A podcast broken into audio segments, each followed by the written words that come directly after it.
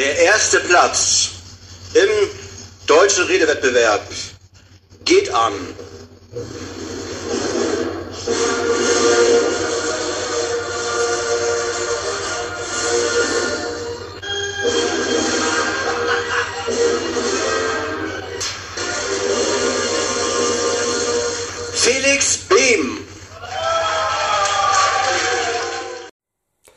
Ich bin deutscher Meister im Public Speaking 2022 bei den Wettbewerben von Toastmasters International geworden, der größten Rhetorikorganisation weltweit. Und in diesem vierstufigen Turnier habe ich dieses Jahr mit meiner Rede Respekt äh, gegen ähm, Teilnehmer und Teilnehmerinnen aus rund 100 anderen Clubs mich durchsetzen können. Bin sehr stolz darauf, diesen Titel gewonnen zu haben, Deutscher Meister 2022 zu sein. Und deswegen ähm, habe ich dieses Video äh, des Online-Wettbewerbs hochgeladen. Also siehst du jetzt die Rede. Viel Spaß mit Respekt.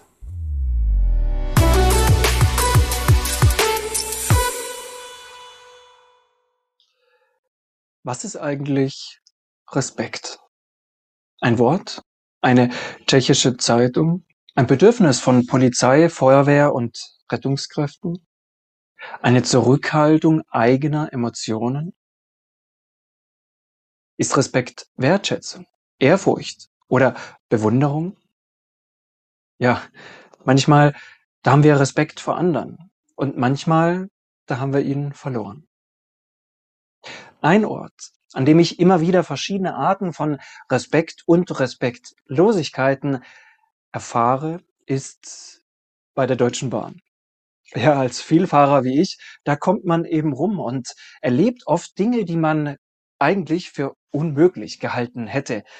Und wenn du möchtest, dann nehme ich dich jetzt mal auf drei kurze Geschichten und auf eine kurze Bahnfahrt mit.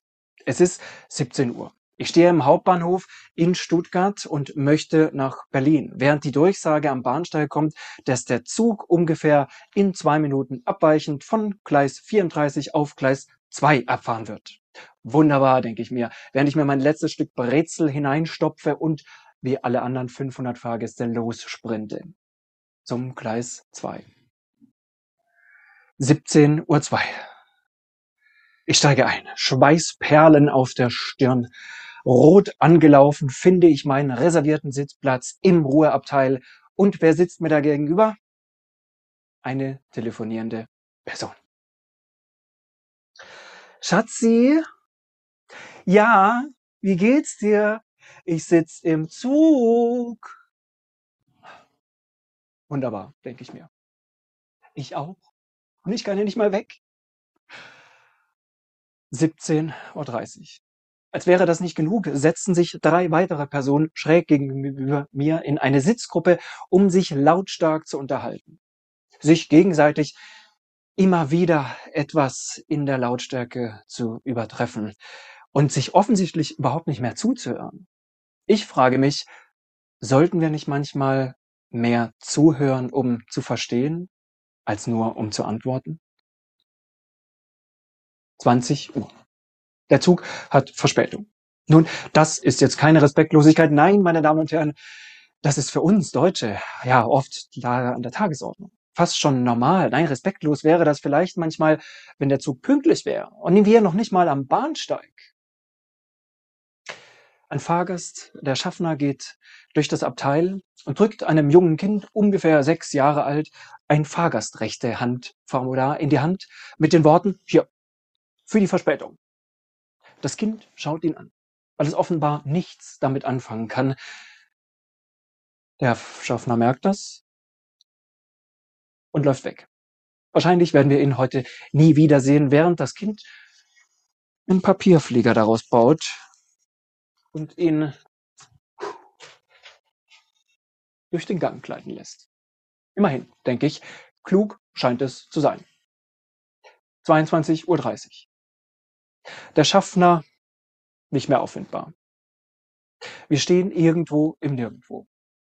70 Minuten Verspätung. Die DB-App ist ausgefallen. Das Licht flackert im Mondschein und irgendwo dröhnt durch den Gang ein Lied von Falco.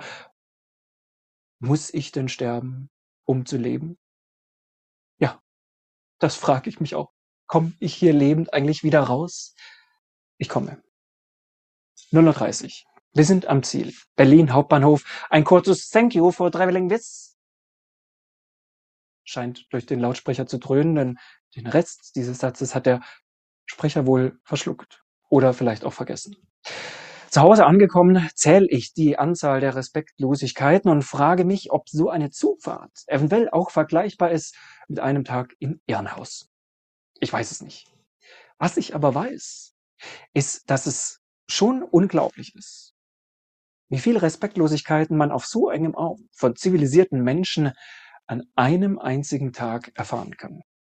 Und ja, wenn ich ganz ehrlich bin und mir das immer wieder so überlege, dann ja, dann, dann empfinde ich auch viele Respektlosigkeiten in meinem Alltag. Ja, ich bin Personalreferent und ähm, Führungskraft und manchmal führe ich auch Vorstellungsgespräche und da lade ich natürlich oft junge Menschen, weil ich auch in der Ausbildung tätig bin, ein. Und letztens, da war einer da, so ein 16-Jähriger. Ich habe ihn eingeladen. Er kam und er brachte seine Eltern mit. Und den Hund gleich mit. Und dann saßen die da alle. Und am Ende habe ich mich gefragt, ja, wen soll ich denn eigentlich jetzt einstellen? Den Hund vielleicht? Das war respektlos. Nein, nicht vom Hund. Und auch nicht vom Bewerber, aber von den Eltern. Umfassend beschirmt, behütet, Helikoptereltern nennen wir sowas auch im Fachjargon der Personaler. Und ich frage mich, warum? kann so ein junger Mensch nicht selbstständig zum Vorstellungsgespräch kommen? Und wieso erkennen das die Eltern nicht gleich von Beginn an? Ja. Aber dann, aber dann wird mir klar, manchmal gibt es doch auch Orte, an denen hätte ich nicht unbedingt eine Art von irgendeinem großzügigen Respekt erwartet. Und das war vor zwei Jahren. Ich war Teil eines Teams von Freiwilligen, die bei der Berliner Stadtmission in der Lehrterstraße am Hauptbahnhof in Berlin aushelfen durften. Ein Weihnachtsfest organisieren, ein Heiligabend für ungefähr 250 Obdachlose einfach nur da sein. Wieder etwas zurückgeben aus der Gesellschaft an die Obdachlosen. Und mein Part des Abends, der war an der Garderobe während andere Essen serviert haben, kleine Stücke im Theater aufgeführt und Kinder Geschenke verpackt haben, die sie dann den Obdachlosen übergeben haben. Ja, und während ich dann so an diesem Abend dekorativ an der Garderobe rumstehe, da sehe ich ungefähr 15 Meter von mir entfernt einen Herrn reinkommen. Ein älterer Herr.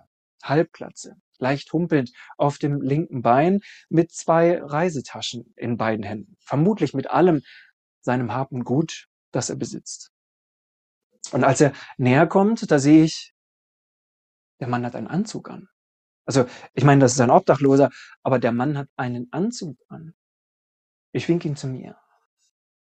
Schau ihn überrascht an und sag zu ihm, wow, äh, Sie sind aber schick heute.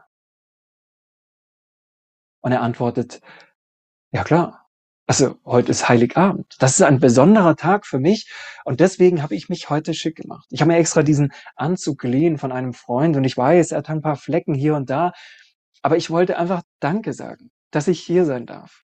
Und das ist meine Art, Respekt auszudrücken. Ja, wow, dachte ich mir, das geht ins Herz. Das bleibt in Erinnerung.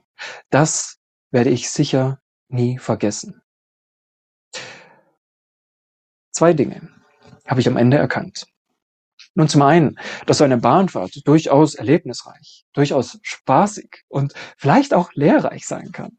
Aber zum anderen, dass das Wort Respekt für sich jeder anders versteht. Es ist etwas, das jeder für sich anders definiert und für sich seine Bedeutung dafür festlegt.